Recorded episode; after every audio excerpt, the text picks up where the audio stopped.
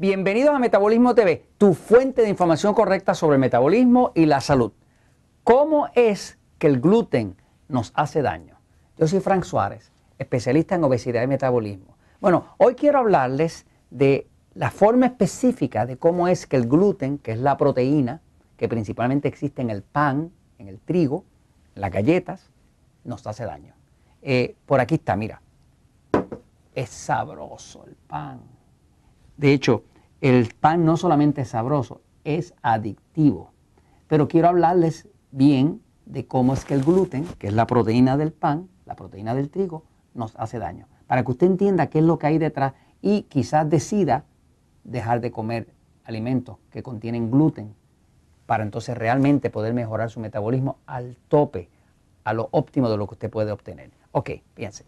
Voy un momentito a la pizarra. Quiero decirles eh, también, aprovechar para decirles que ya el libro Diabetes sin Problemas está disponible en la versión digital. Si usted entra a Amazon o a iTunes, pues puede tener la versión digital del poder de metabolismo que lo puede ver en su iPad o en su computadora, principalmente en su iPad.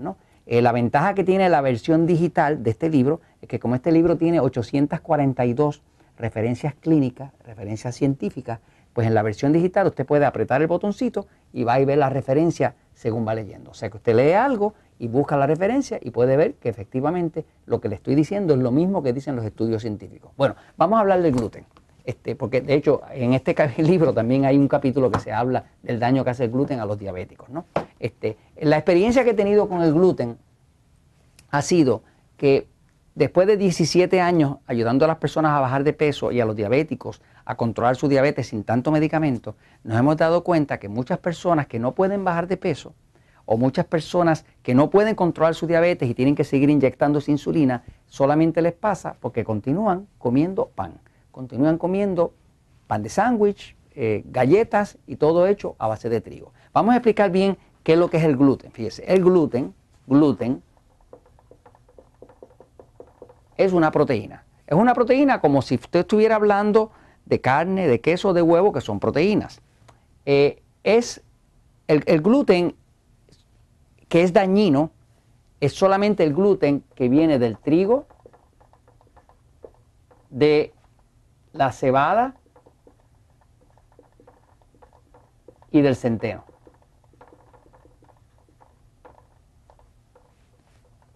Esos tres granos, trigo, cebada y centeno. Le aclaro esto porque el maíz tiene gluten, pero no es el mismo tipo de gluten y no necesariamente es dañino. El arroz tiene gluten, pero no es el mismo tipo de gluten y no necesariamente es dañino. Pero el, el gluten que contiene el trigo, la cebada y el centeno sí es dañino. Y es dañino porque el gluten tiene, entre otras, unas sustancias que se llaman gliadinas. Las gliadinas son sustancias eh, muy irritantes. Son sustancias que de hecho no se pueden digerir. O sea, que el problema con el gluten principal, y de hecho es uno de los problemas principales que tiene, es que no se digiere. En otras palabras, no existe ningún cuerpo humano que pueda digerir completamente el gluten. Por lo tanto, cuando usted come algo con gluten, de trigo, de pan, de harina, pues va a haber algo que está indigesto. Y ahí es que empieza el problema del gluten, que quedan pastres indigestas. Ahora, el gluten también tiene otras sustancias y hay una que se llama gluteomorfina. gluteomorfinas. Y sí, tiene usted razón, se parece a la morfina. ¿Por qué? Porque es pariente de la morfina. Así que los gluteomorfinas son sustancias que contienen el gluten que de hecho tienen un efecto sobre los receptores de lo que llaman opiados en el cerebro. Tienen un efecto adictivo. Por eso es que cuando su cuerpo le pide pan, pues le pide pan.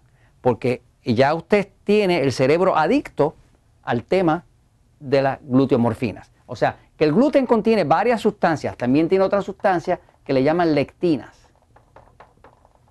O sea, que el trigo contiene varias sustancias. Tiene las gliadinas, que de hecho no se digieren, las gluteomorfinas, que lo hacen adictivo, las lectinas. Las lectinas son un tipo de sustancia que crean todas las plantas para que los insectos no se las puedan comer.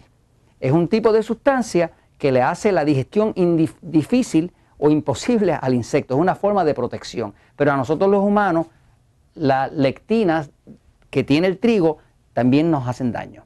Entonces, básicamente, de todo esto que está aquí, el problema más grande de todo esto es que el gluten no se digiere. No se digiere. La palabra gluten viene del inglés glue. Glue, que quiere decir pega. Y de hecho, el gluten, esa proteína del trigo, cuando entra al intestino, lo que hace es que se pega. Y se pega a la pared del intestino. Y ahí es que empieza la destrucción. Ahora quiero hacerle un dibujo para explicarle cómo es que el gluten nos hace daño. Ahora, vamos a transportarnos un momento al centro del intestino. Si su intestino es así,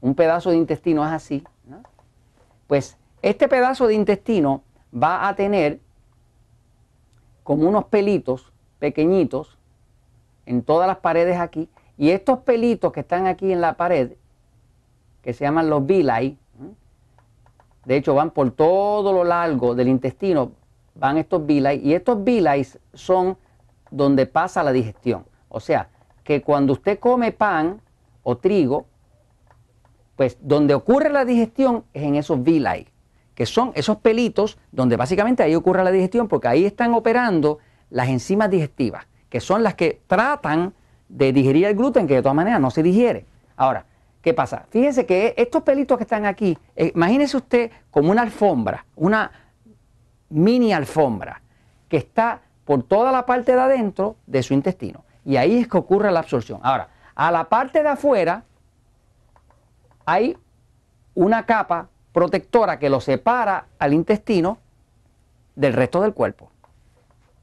Esa capa que está ahí, esa, esa piel que está ahí, es una piel bien finitita. De hecho, para que tenga una idea, la piel, su piel, la piel de su cuerpo, tiene por lo menos siete capas. Siete capas, uno debajo de la otra. Quiere decir que para usted hacer la piel de una mano, usted tendría que poner siete líneas de células. Y ahí te tiene la piel. Y por eso es que una persona puede rasparse la piel y todavía no llega adentro, ¿no? Eh, así que la piel es así, tiene siete capas. Pero ¿qué pasa? El intestino tiene una sola capa. Y es una sola capa de células que están pegaditas una al lado de la otra. Y por eso el intestino se puede lacerar con mucha facilidad. La piel es más difícil de lacerarla. Y es natural que sea así porque como está en el exterior y hay más posibilidad de rasgaduras, pues está eso. Ahora, la piel de su intestino, la que lo divide del resto del cuerpo, es de una sola célula de grosor. ¿Qué pasa? Cuando el gluten entra y no se digiere, se pega aquí. Cuando se pega aquí, rasga esa pared, la rompe. Cuando la rompe, esa proteína de gluten muchas veces escapa. Y cuando escapa hacia afuera, como no está digesta, el cuerpo la ataca. Y cuando el cuerpo la ataca, hace anticuerpos. Cuando hace anticuerpos, crea inclusive enfermedades autoinmunes. O sea, que en principio cada vez que usted come gluten o come algo de trigo, pues usted está rasgando rasgando la pared, rasgando la pared, rasgando la pared, rasgando la pared, rasgando la pared. ¿Qué pasa? Llega un momento que usted empieza a padecer de un montón de alergias, de distintas alergias de distintas cosas. ¿Por qué está padeciendo alergias? Porque muchos de los alimentos están escapando por aquí, están escapando indigestos y al escapar indigestos, el cuerpo hace anticuerpos.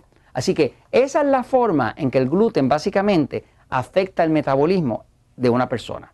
Si usted está teniendo dificultad para bajar de peso, enfermedades extrañas, dolores extraños y cosas raras, haga el experimento.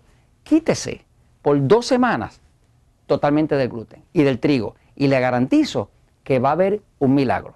Y esto se lo recomiendo y esto se los digo porque la verdad siempre triunfa.